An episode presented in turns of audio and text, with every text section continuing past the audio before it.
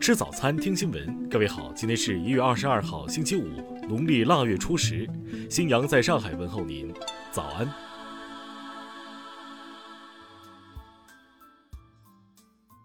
首先来关注头条消息。据彭博社二十号消息，在发布一篇涉及中国新疆政策的推文后，中国驻美国大使馆推特官方账户被推特公司封锁。彭博社在消息中称，从当地时间一月八号以来，中国大使馆账户一直没有发布过任何新的消息。对此，中国外交部发言人华春莹二十一号在当天举行的外交部例行记者会上表示，已注意到推特公司对中国驻美使馆账号采取限制措施，也注意到网上对于推特公司一些管理规则表示关注，中方在这方面也存在关切。华春莹称。在社交网络上有很多针对中国的虚假的炒作的信息，中国使馆当然有责任和义务去澄清事实、说明真相。中方对于推特公司因为这个原因对中国驻美使馆账号采取限制措施表示不解，希望推特公司能秉持客观公正的原则，不要在这个问题上显示出双重标准。听新闻早餐知天下大事。国家统计局近日更新公布了三十一省份二零二零年居民人均可支配收入数据，上海、北京、浙江位居前三。央行昨天表示，去年四季度，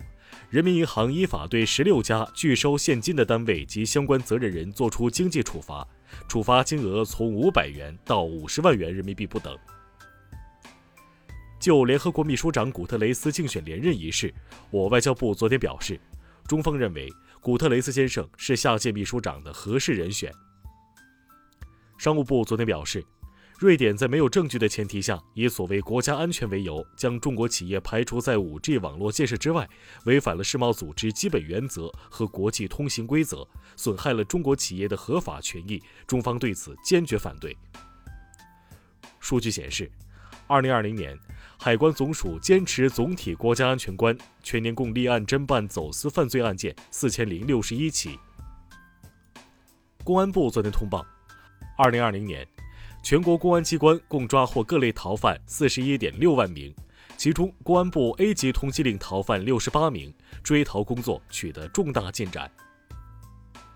人社部等八部门近日制定计划，要求工伤事故发生率要明显下降。重点行业五年降低百分之二十左右，工作场所劳动条件不断改善，切实降低尘肺病等职业病的发生率等。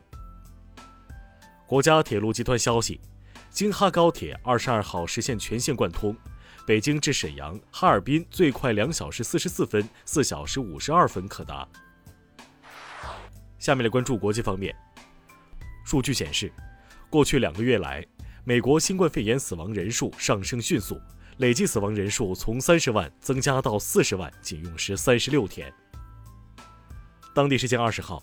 美国总统特朗普抵达他的私人俱乐部海湖庄园，结束了他的总统任期。他成为自一八六九年以来首位缺席就职典礼的现任总统。美国国土安全部日前发布备忘录称。总统拜登领导的新一届政府将在一百天内暂停驱逐部分移民，以确保公平和有效的移民执法。联合国秘书长古特雷斯二十号发表声明，对美国重返巴黎协定和世界卫生组织表示欢迎。伊朗总统鲁哈尼二十号呼吁美国新任总统拜登重返伊朗核问题全面协议，并解除美国前任总统特朗普对伊朗的制裁。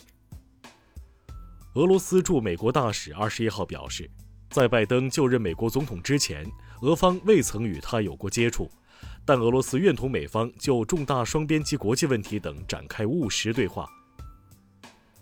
加拿大央行二十号宣布，将继续维持基准利率即隔夜拆借利率在百分之零点二五的有效下限，直至实现年通胀率百分之二的目标。二十一号。韩国新设立的高级公职人员犯罪调查处正式揭牌成立。根据相关法规，调查对象包括总统、国会议员、大法院院长、总理等。下面来关注社会民生。昨天，上海市报告三例本土新冠肺炎确诊病例，其在沪密切接触者七十一人，目前已落实集中隔离医学观察措施。吉林省通化市疫情防控第八场新闻发布会上通报，该市将为两轮核酸检测均为阴性的市组织疫苗接种，尽可能降低感染率。据媒体报道，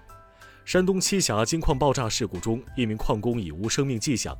这名矿工在此前爆炸中头部受到冲击，伤势危重，近两天一直处于深度昏迷状态。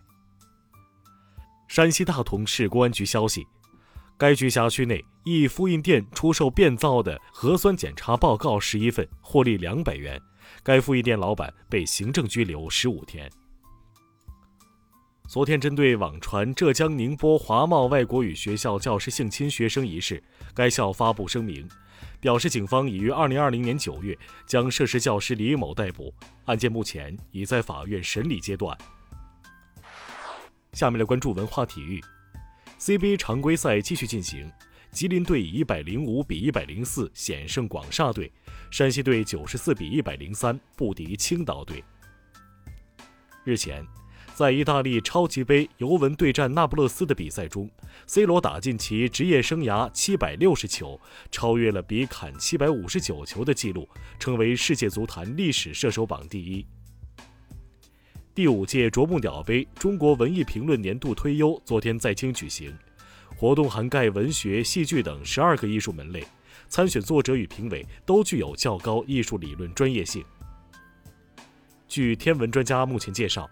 即将到来的农历辛丑年没有闰月，是一个平年，全年共有三百五十四天。